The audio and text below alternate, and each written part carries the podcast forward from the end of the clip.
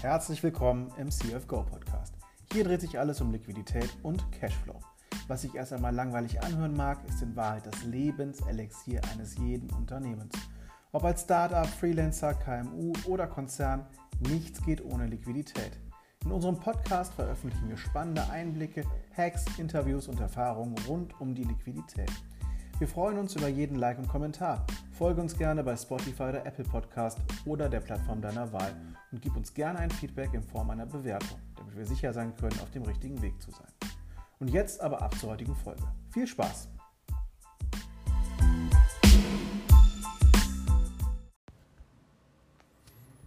Hi David. Hi, grüß dich, Till.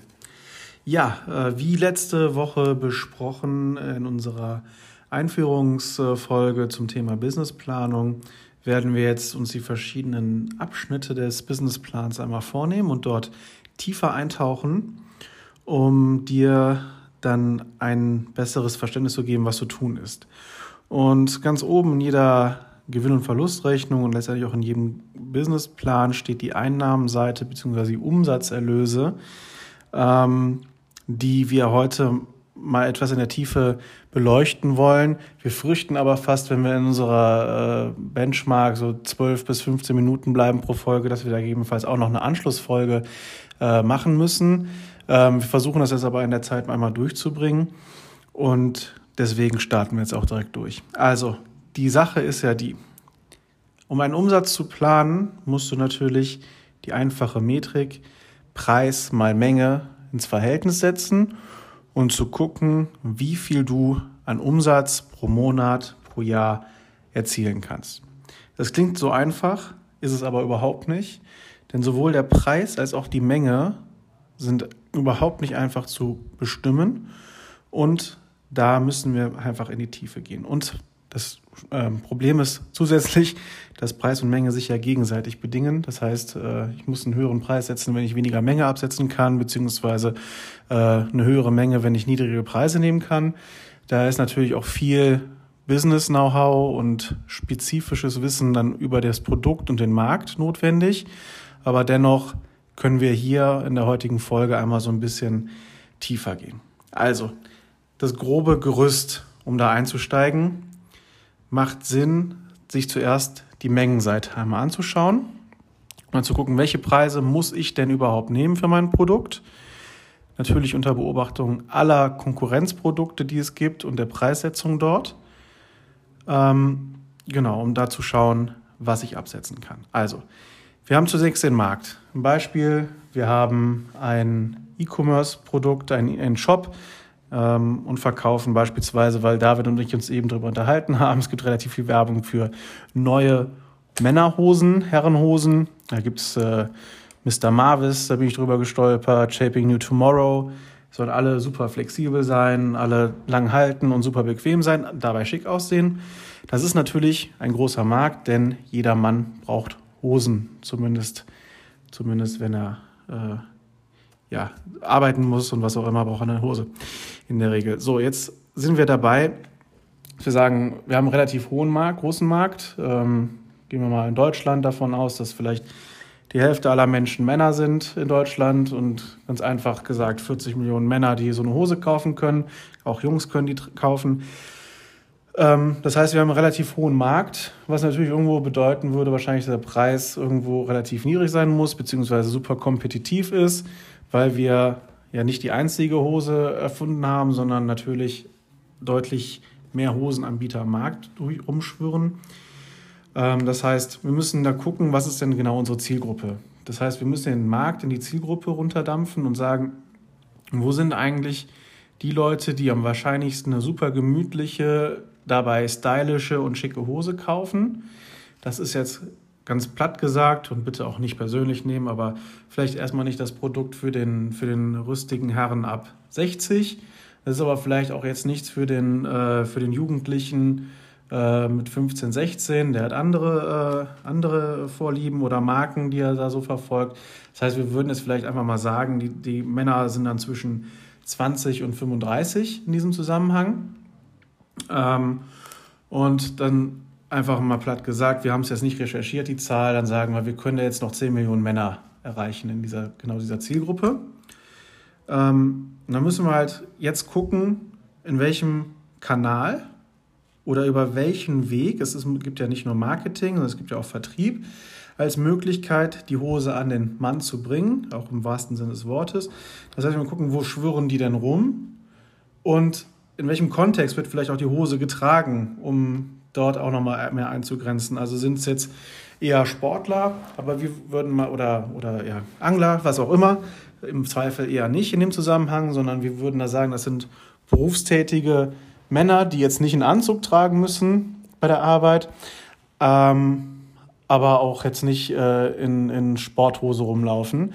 Das heißt, da haben wir den Markt wieder eingedampft und da sind wir jetzt vielleicht verklassischerweise vielleicht sogar bei, bei LinkedIn. Männer, die stylisch, aber nicht ganz äh, konservativ zur Arbeit gehen müssen. Oder bei Facebook in gewissen Gruppen, wo sich dann auch äh, solche Leute, die sich für diese Fashion äh, begeistern können, halt rumtreiben. Im besten Falle kann man es sogar noch so weit eingrenzen, dass man sagt, wahrscheinlich sind junge Start-up-Gründer im Alter von 20 bis 35 genau die Leute, die da genau reinpassen. Das heißt, dann kann man die targeten. Und dann bleiben dann vielleicht jetzt noch, wenn wir da mal äh, über, das, über den Daumen peilen, sagen wir mal, sind eine Million Männer, die jetzt noch ganz genau in diese Zielgruppe passen. Und jetzt fängt es an, tatsächlich, dass wir anfangen können zu rechnen. Wenn wir sagen, wir haben eine Million Leute, dann müssen wir halt gucken, was genau beim Targeting dieser Zielgruppe was dort dann für Kosten für diesen Kanal anfallen, wenn wir über diesen Kanal die Werbung schalten und versuchen, einen Kunden zu bekommen. Und wenn man jetzt sagt, hochkompetitiver Markt, äh, die Preise in dieser, oder das ist eine relativ gut verdienende Zielgruppe im Zweifelsfall, das weiß, wissen die verschiedenen Algorithmen ja zu gut und man sagt, ein Kost pro Klick sind irgendwie 1,50 Euro, dann ähm, können wir da langsam anfangen, tiefer reinzugehen und zu gucken, was bleibt uns eigentlich äh, übrig, nachdem wir so einen Kunden äh, akquiriert haben, beziehungsweise was sind die Kosten. Und dann müssen wir auch gucken, was sind denn die freien verfügbaren Mittel, die wir haben noch, um unsere Kosten für Büro, unsere Gehälter natürlich, äh, das Produkt an sich äh, noch zu bedienen und im besten Fall auch noch einen Euro äh, Gewinn zu machen dabei. Und ähm, da müssen wir natürlich ganz gut rechnen. Und man kann natürlich sagen, alle Hosen im Bereich kosten äh, 100 Euro. Aber man muss auch für sich definieren, reichen denn die 100 Euro überhaupt aus, um meine Ziele zu erreichen? Das ist nicht so einfach, wie man denkt, dass man dort reingeht und sagt, 100 Euro kostet die Hose. Da müssten noch wahrscheinlich 20 Euro übrig bleiben. Und wunderbar, dann mache ich das jetzt. So leicht ist es nicht, weil die Customer Acquisition Costs gegebenenfalls auch echt so hoch sein können oder dann das Material dazu, oder die Hose beim Produzenten einzukaufen, dass hier im Zweifel nur ein Fünfer übrig bleibt und du deine Gehälter und Miete überhaupt nicht decken können wirst in dem Zusammenhang. Ich glaube, am einfachsten ist es, wenn ich jetzt äh, mit David einmal ein Beispiel da durchgehe, was ich gerade so aufgeworfen habe, erstmal mit einem ganz groben, oberflächlichen Überblick, dass wir da mal reingehen und mal durchrechnen, ähm, was vor allem so Customer Acquisition Cost anbelangt, anhand der Metriken. Und dass wir dann halt nochmal ein bisschen weiterrechnen können und überlegen, reichen uns jetzt zum Beispiel 100 Euro aus, beziehungsweise wie viele Hosen müssen wir im Monat verkaufen und ist das überhaupt realistisch, um unseren Kostenapparat zu decken und daraus ein profitables oder zumindest kostendeckendes Business zu bauen. Ja, also wir nehmen jetzt mal den, den äh, Kanal Facebook einfach mal, nehmen jetzt mal an, dass die Hose 70 Euro kostet. Das heißt, dein Warenkorb, dein durchschnittlicher Warenkorb sind dann eben diese 70 Euro. Das ist jetzt sehr vereinfacht dargestellt, aber wir wollen jetzt auch mal ein ähm, anschauliches Beispiel haben, anhand der wir dann auch die äh, Cost per Order, was da jetzt unsere Kennzahl ist, mal euch erläutern wollen. Also wie gesagt, wir haben 70 Euro Warenkorb, ähm, wir haben eine Conversion Rate von 3%. Das nehmen wir jetzt einfach mal an. Das kriegt ihr aber auch ganz schnell aus eurem Facebook Pixel oder aus eurem Google AdWords ähm, Tool raus. Dann haben wir eine CPC jetzt mal angenommen, also ein Cost per Klick. Also was kostet mich der Klick? Reiner Klick einfach nur bei Facebook zum Beispiel nehmen wir jetzt mal 1 Euro an. Also wir haben einen Warenkorb von 70 Euro. Conversion Rate von 3% und Cost per Klick von 1 Euro. Dann haben wir ein Cost per Order, reine Marketingkosten, also mal aufs Deutsch übersetzt, von 33,33 Euro. Das heißt, direkte Marketingkosten auf meinen Sale, den ich mache, haben wir dann von 47,6 äh, 47 Prozent. Das ist fast die Hälfte direkte Kosten nur für Online-Marketing. Und dann kann man eigentlich ganz schön rückwärts rechnen, was ich dann für einen eigentlichen Preis bräuchte, also was ich eigentlich für einen Warenkorb ähm, haben müsste und was ich eigentlich auch für eine Menge haben müsste, um die anderen Kosten, die ich natürlich auch habe, wie Till eben schon gesagt hat, der Wareneinkauf, wo ich jetzt die Hose kaufe, entweder in äh, Bangladesch oder halt äh, wirklich hier im EU-Ausland, jetzt zum Beispiel in Portugal, wo fair produziert wird, wo es wahrscheinlich ein bisschen mehr kosten wird, äh, um diese Wareneinkaufskosten zu decken und meine Gemeinkosten, also sprich Löhne, Gehälter, Büromiete, äh, Büromiete etc. Das heißt, schau dir genau an, wie viel du deinen äh, Warenkorb bemisst, also sprich, wie der Preis da sein kann. Schau dir exakt an, wie deine Conversion Rate ist auf dein äh, Produkt und schau dir an, wie ist dir der Cost per Klick, weil wenn der schon zum Beispiel bei einem sehr kompetitiven Markt ist, wo du zwei Marktführer hast, wie jetzt zum Beispiel Mr. Marvis und du ein, ähm, dein, dein, äh, deine Suchmaschine so fütterst, dass da steht Mr. Marvis Alternative und das schon 5 Euro äh, pro Klick kostet, dann kannst du ja dir selbst errechnen, dass das ein, eine schwierige Sache wird, beziehungsweise du eine sehr hohe Menge umsetzen musst und ähm, ja, das ist einfach die, die Herausforderung, die du da hättest. Genau, also angenommen, wir haben einfach diese Metrik, äh, 33,33 Euro Kost per Order ähm, plus Material, sag ich mal 20 Euro nochmal, also machen wir es mal rund 55 Euro, die wir dann quasi ausgeben. Bedeutet, wenn wir jetzt 70 Euro Verkaufspreis haben, um im Beispiel zu bleiben, wären wir dann entsprechend bei 15 Euro die genau zu dieser Deckung übrig bleiben, dieser, ähm, ähm, der, der Gemeinkosten. Die Frage ist natürlich jetzt, die wir jetzt noch ausgelassen haben, wie viele Leute erreichen wir denn darüber? Das heißt, was sind da unsere Ausgaben? Und wie viele Kunden müssen wir haben? Wie viele Verkäufe müssen wir im Monat haben, um unsere Kosten und zumindest mal die Gehälter und die Miete decken zu können? Wir nehmen jetzt mal an, dass es vielleicht auch so, eine Art Dropshipping ist oder sowas, dass wir ähm, dass, dass unsere variablen Kosten, also der Materialaufwand, nicht vorab gezahlt werden müssen, sondern dass wir das nur pro Verkauf zahlen müssen, um das wirklich einfach zu machen, weil sonst müssten wir noch die Lagerhaltung mit aufnehmen. Aber wenn wir sagen 15 Euro, klingt das ja jetzt erstmal so, dass, als, das, als ob das möglich wäre, damit ähm, profitabel zu sein oder zumindest kostendeckend zu arbeiten. Und wenn wir jetzt mal annehmen, du bist alleine im Netz mit deinem E-Commerce-Shop, du willst, äh, ich sag mal, 3000 Euro im Monat verdienen, bist äh, Geschäftsführer, Gesellschafter und sozialversicherungsbefreit, dann hast du noch ein Büro, das kostet dich, oder im Coworking Space sitze, dann sagen wir mal 300 Euro noch im Monat. Ähm, vielleicht hast du noch ein, ein kleines Auto geleast, das ist auch nochmal 200 Euro. Im Monat. Das heißt, wir sind in Summe bei 3.500 Euro Kosten im Monat, die ganz simpel ähm, entsprechend äh, jetzt nur hochgerechnet sind. Da kann noch viel anderes sein. Wenn wir jetzt mal anschauen, was wir da an Umsatz machen äh, müssten, dann wäre das, oder nehme ich jetzt direkt die Marge raus, die wir noch übrig haben, ohne da jetzt den Umsatz groß aufzurechnen.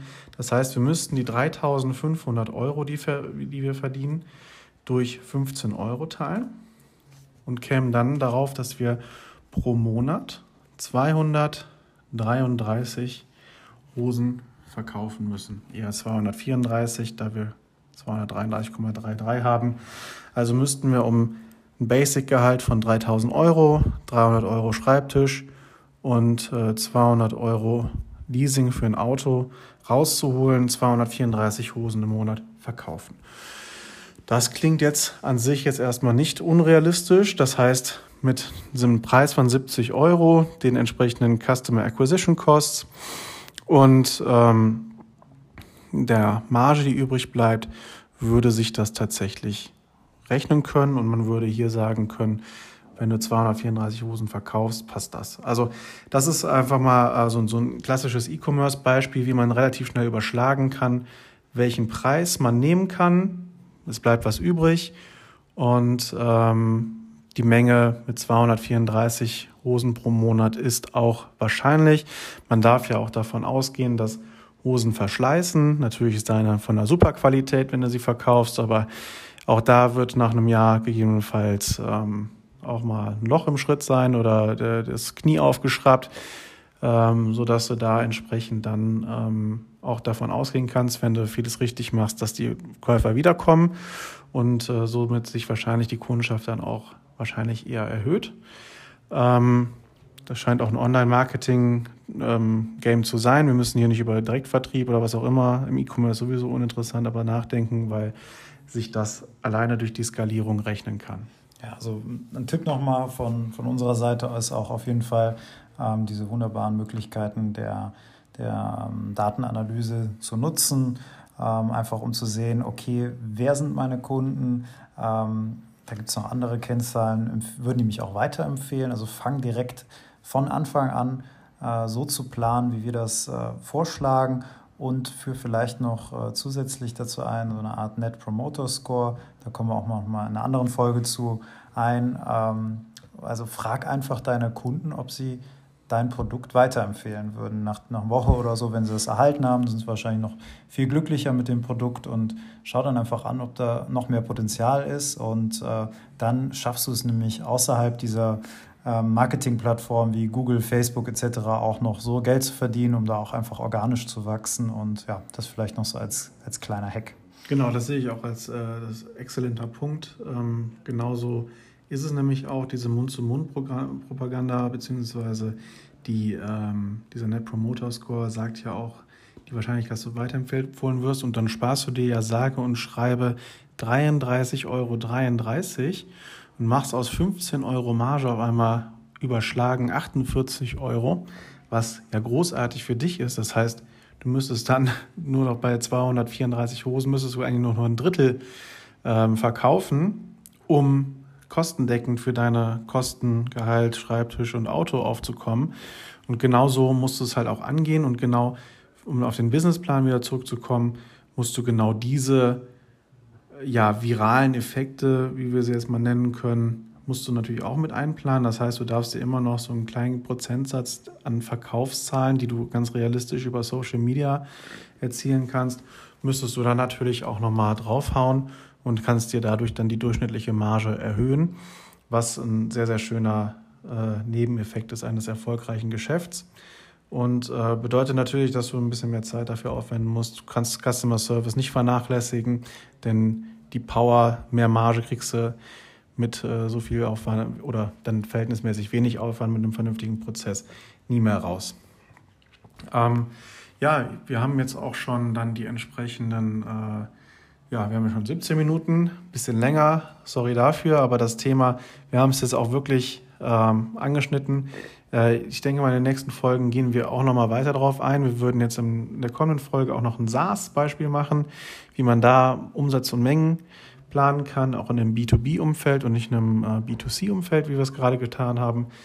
Ähm, ja, wie gesagt, wie nach jeder Folge ähm, die Bitte, uns zu liken, zu folgen, kommentieren oder einfach auch eine Rückmeldung geben, wenn du dir wünschst, dass wir hier noch ein bisschen tiefer auf ein gewisses Thema eingehen.